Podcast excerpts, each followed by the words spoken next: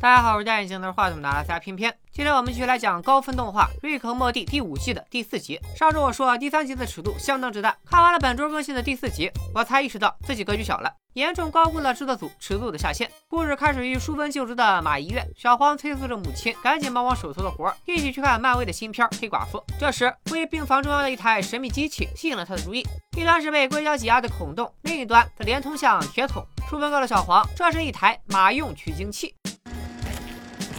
看着眼前的机器，小黄和屏幕前的你们一样，萌生了一个大胆的想法。他立刻向淑芬申请来马医院当义工。转眼间一周过去了，小黄正悠闲地享受日光浴，感慨自己可真是个小婴娃。至于这一周里发生了什么，大家懂的都懂，不懂的可以去问懂的人。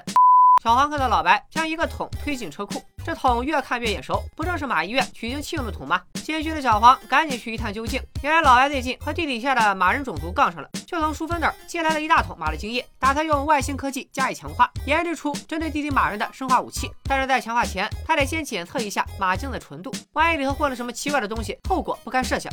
小黄看似稳如小狗，心里慌的一批，担心自己肮脏的行为暴露，赶紧劝老白直接开始强化。在小黄的劝说下，老白果然跳过检测，启动了机器。Here we go.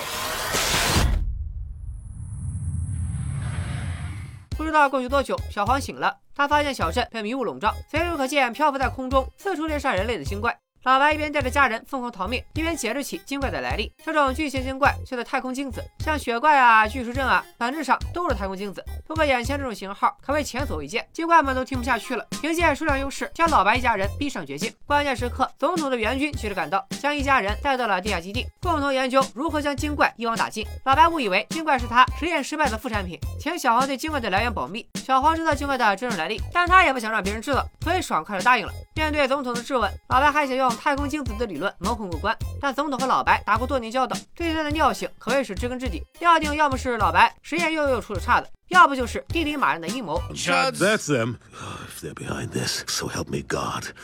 为了锁定精怪的位置，将他们一网打尽，总统找来了精子专家，根据他的判断，精怪将在大峡谷集合。别问他们为什么会游向峡谷，问就是生物本能。除此之外，专家还活捉了一只精怪，打算分析它的基因，制造靶向武器。It had a gun!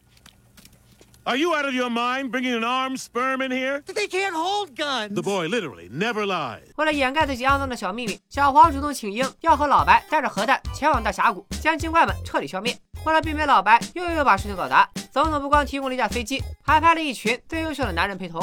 小花的拳头当时就硬了。为啥队伍里没有女人？总统则不以为然。反正精怪的领袖不会是需要用踢拳对付的性感女王。不得不说，总统手下确实人才济济，尤其是其中一位拿刀的老哥，就叫他刀哥吧。他的画风和别人都不一样，一看就能活到最后。众所周知，老白乘坐的交通工具十有八九会炸。飞机果然遭到了精怪的攻击，只有队长、刀哥、小黄和老白幸免于难。队长很快就领了便当，小黄也在爆炸中和大部队失散。恰好偶遇了一只被石头压住的特殊精怪。它不光长着眼睛，还有别的精怪多了一条尾巴。对待小黄的态度也很和善，似乎知道自己与小黄之间的关系。小黄圣母心突然泛滥，帮他脱困，还给他起了个名字叫年年，甚至挡住了老白的枪口，放年年逃生。小黄和老白刀哥会合，在刀哥神秘第六感的指引下，进入了精怪的巢穴。随着他们进入山洞，总统那边失去了信号，还以为老白又一次畏罪潜逃了。正当总统这边一筹莫展之时，一直被忽视的小花开口了，他纠正了总统的错误。镜子最渴望的不是什么峡谷，而是卵子。小花自愿献出一颗卵子，将它放大无数倍，精怪们自然会趋之若鹜。他们只需要守株待兔，将精怪们一网打尽。专家表示，你的想法很范下一秒就是卖，当场就窃取了小花的计划，甚至还骗到了诺贝尔奖。而小花。则再次沦为无人关注的对象。另一边，小黄等人一边安置核弹，一边进入了洞穴深处，再次遭到了精怪的围攻。刀哥自愿留下断后，今天就让精怪们尝尝什么叫飞天御剑流奥义，天降龙闪。Blood for blood, cream for cream. Oh no, I can't reach that, idiot! What? They're comfortable. You should try them. Oh, that'll do it. I'm worm food. Morty, find my wife. Tell her I wasn't wearing her thong。看着能活到最后的刀哥被精怪拥而上，吃干抹净，走得十分不体面。小黄和老白也被精怪抓住。只见精怪中走出一只特殊精怪，不光有眉有眼，还能口吐人言。他自成精后，将老白的仪器和取精器都搬到了巢穴里，打算用它们制造一支军队。老白懵了，但是你们没有马呀，怎么发后代呢？Diane is already here, isn't that right, Morty? Or shall I say, father? Morty, you nasty, lying little world-ending pervert. I- I'm sorry. What was it like? Fantastic. 小黄被固定在了实验台上，看着越来越近的取形器，心中满是悔恨。毕竟他也没想到，只是找了个不常见的道具，自我安慰了一下，居然马上就要导致世界毁灭。今后则当面谴责小黄无耻的行为。这些年来，他有亿万万同胞从小黄体内冲出，本以为他们的目标是新生命，结果都是纸巾、被子，甚至还有臭袜子。关键时刻，只听一声巨响，被小黄放走的年年闪亮登场。他先解开了老白的束缚，却依然不是今后的对手。You can't beat me. You didn't bring a woman that could kickbox. 年年趁乱释放小黄，爷孙俩分工明确。小黄击杀来袭的精怪，老白在用小黄超耐磨的威格牛仔裤将今后勒晕了过去。爷孙俩逃出升天，正准备用核弹终结这场闹剧，却发现精怪们倾巢而出，涌向了拉斯维加斯的方向。不看不知道，只见远方一个巨大的卵子犹如初升的太阳冉冉升起。老白赶紧联系总统，得知那颗卵子是小花的。小黄彻底慌了，他将自己用取精器自娱自乐，镜子被老白变成怪兽的事全部和盘托出。一旦小黄的精子进入了小花的卵子，那就会变成一个乱伦巨婴。话音未落，一柄长矛就电话打烂，存在于对白中的弟弟马人终于登场了。通话突然中断，这下轮到总统这边慌了。乱不乱伦他不在乎，关键是现在正是大选期，这事万一发酵起来，会严重影响他的选票。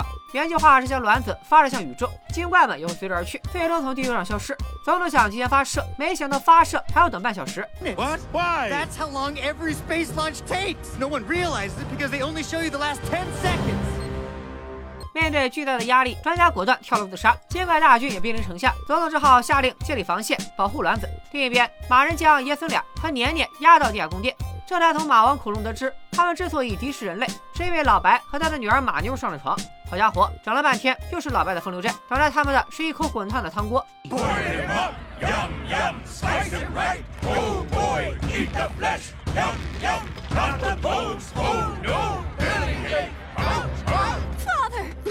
千钧一发之际，马妞及时赶到，劝马王放了老白他们。不光因为他爱上了老白，关键是他已经怀上了老白的骨肉，好一个狗血戏码。总而言之，仇人变女婿，马王不光没法杀老白，还率领大军随了去拉斯维加斯助战。此时，总统的防线已经被悉数攻破，正规军在精怪面前不堪一击，即便在拉斯维加斯能找到海量的杀精剂，也无法阻挡精怪的步伐。啊，他们没有脚，那就也无法阻挡精怪的尾伐。舒哥和小花不得已，只能挺身而出，在精怪群中上演《速度与激情》。We can't stop them. We don't have the manpower. What about horsepower? 马人和精怪展开激烈厮杀，拉斯维加斯的本土杂耍军团也在战斗中大显身手。没人注意到，身受重伤的今后突出重围，距离卵子只有一步之遥。Sticky, it's all you, bud.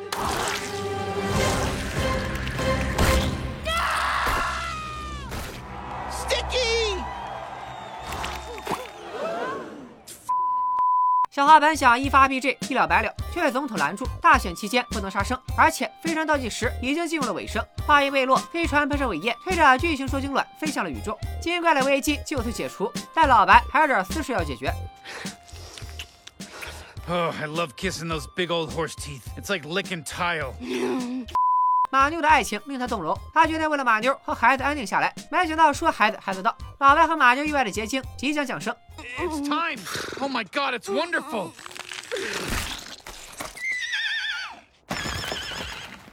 正如大家看到的，马人族生下来就能自理，不需要老白尽抚养的义务。就连这段爱情也随着马妞的嘶鸣声落下了帷幕。不愧是老白，祝孤生。That was easy. 可能很多人觉得这期故事有点拉胯，别着急，等说完彩蛋，偏偏再分析一下这期为啥要这么拍，以及 RM 剧组和漫威的一段爱恨情仇，大家一定要看到最后。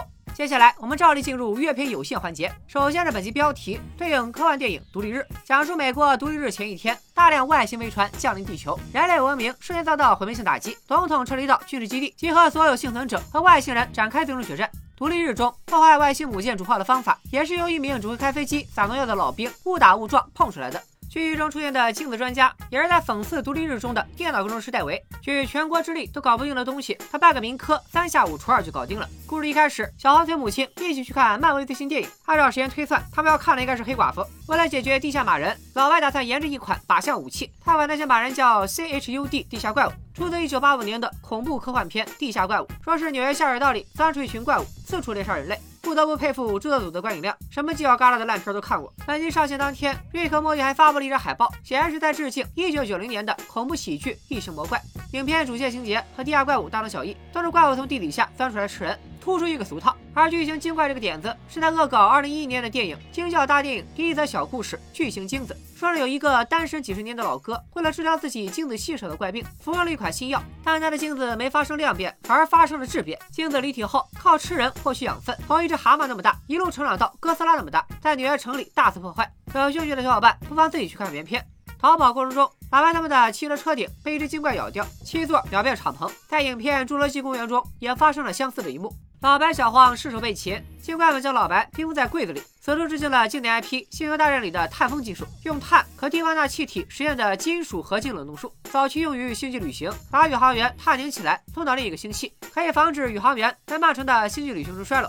星球大战：帝国反击战中，游侠汉索罗却被达斯维达封过一回，官方甚至还为这一名场景出过一款手办。和龙珠的亚麻手办一东一西，相映成趣。美剧《曼达洛人》里，主角曼达洛人就用这种碳风洞技术保存被他们抓捕的逃犯们。爷孙俩被马人抓住，为了让外孙振作起来，老白先举了个纳瓦霍寓言的例子，也就是我们所熟知的青蛙和蝎子过河的故事。说是有一只蝎子请青蛙背它过河，蝎子保证不蛰它，因为青蛙死了，蝎子也会掉下河淹死。没想到过河途中，蝎子还是袭击了青蛙，青蛙懵了，就问蝎子为什么这么做。蝎子回答：因为那是我的本性。粘在最后钻进卵子，也是出自它作为精子的本能。这则寓言告诉我们一个道理：千万不要相信天蝎座。开个玩笑啊，天蝎座的朋友不要打我。纳瓦霍其实是美国印第安人中人数最多的一个分支。尼古拉斯凯奇出演的战争片《风雨者》，其中风雨者的原型就是纳瓦霍人。接着老白又举了钢铁侠的演员小罗伯特·唐尼的例子。别看他现在是全球最成功的演员之一，但在上世纪九十年代末，他曾多次因吸毒被捕入狱。一九九九年，因滥用药品和破坏公物被判了三年有期徒刑。说明人的本性是可以改变的，就好比我一直相信上期视频没给我三连的你，这次一定会补上。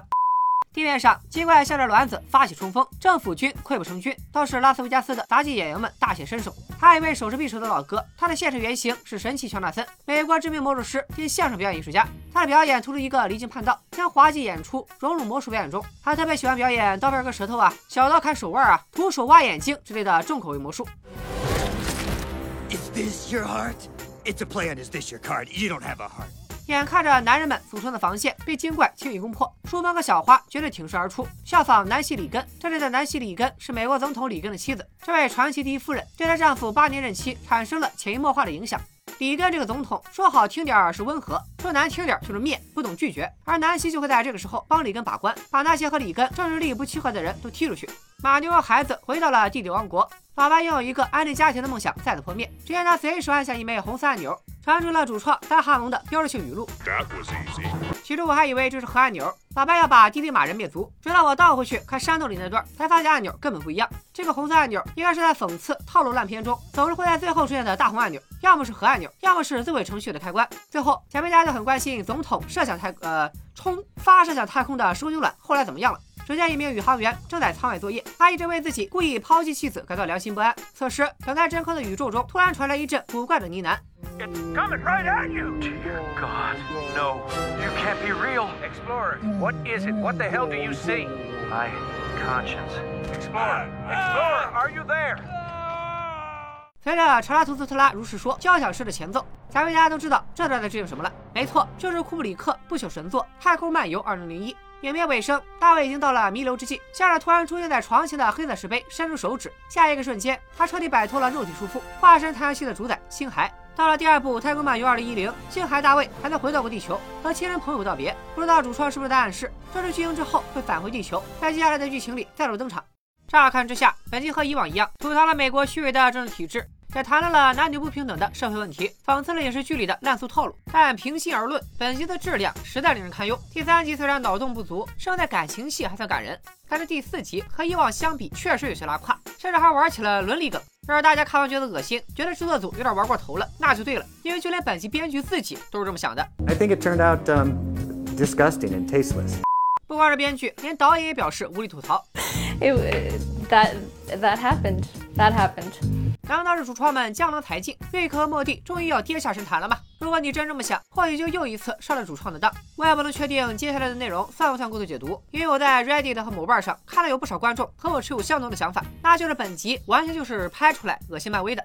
让我们回到本集开头，书本形容漫威电影为 piece of shit。接着就对漫威烂片的吐槽，咱们再来看这集都出现了哪些桥段。主角是个疯狂的科学家，因为某次意外亲手制造出了反派，和复联二钢铁侠制造奥创能对上。美国总统求助民间力量的帮助，表面上是身穿紧身衣的马戏团艺人，其实是超级英雄，也是在暗讽复仇者联盟。关键时刻学者出场，把各种科学原理整得明明白白。复联四中的钢铁侠和浩克博士联手完成了时空机器，看起来不苟言笑的冷酷队友，其实战斗力只有五。这是在说谁，我就不点名了，给鹰眼留点面子。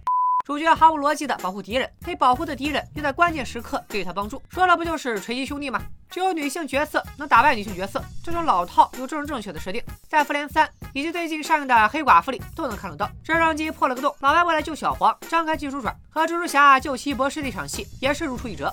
老白试图勒晕一个没有脖子的精怪，也和复联二中美队试图勒晕人工智能奥创的骚操作完全一致。主角和反派的女儿有一腿，星爵和灭霸的养女卡莫拉坠入爱河，其他的例子还有很多，欢迎大家帮我补充。这么一看，似乎整集都是讽刺漫威电影的套路，其除了套路余生的第四集，也如愿在 m d b 收获了系列最低的评分。险些就不及格了。当然了，你也可以说我在过度解读，毕竟电影工业流水线出来的美国大片大多都有这些通病。但瑞克莫蒂的主创对漫威确实有很深的怨气，这份怨气来自于对方的挖墙脚。瑞克莫蒂的编剧迈克尔·沃尔德伦和艾瑞克·马丁都被漫威高薪挖走，前者撰写了《平行宇宙电视》等单集剧本，到了第四集更是全权参与；后者则参与制作了足以封神的第一集第十集《瑞克城》。他们如今到了漫威，负责的第一个项目就是美剧《洛基》。所以，洛基无论是整体风格还是情节安排，都和漫威以往的作品大相径庭。对人物性格的刻画深入浅出，同时又继承了瑞克莫蒂狂塞彩蛋的做法。光是第一集就出现了《一九八四》和《D.B. Cooper》等世界知名著作或传奇人物。虽然如今热度不如当初《旺达幻视》，但某瓣评分依然高达八点九分，不失为一部值得一看的优秀迷你剧。大家想看我解说的话，可以点个赞，暗示我一下。反正你要是丹哈蒙和贾斯汀罗兰被人挖走了核心创作人员，你就说你气不气？这集的骚操作，一方面凸显以丹哈蒙为首的瑞克莫蒂制作组睚眦必报的孩子气，另一方面也折射出了制作组的焦虑。编剧的流失，使得瑞克莫蒂剧集质量受到了不小的影响。大公司吞并小公司，大企业随便挖墙角，是资本运作的规律使然，咱们也无能为力。也许是出于金钱利益，也许是考虑到自身未来的发展，也可能单纯就是没有爱了。天下没有不散的筵席，握不住的沙，不如养了它。说了这么多，还是希望瑞克莫蒂越来越好。走出一位主创流失造成的低谷，反正不管有没有人看，我都会坚持把这个系列做下去。没办法，就好这口。也希望依然喜欢瑞克莫蒂的观众老爷们能将这份热爱持续下去。咱们下周同一时间继续和原特俩展开冒险。拜了个拜。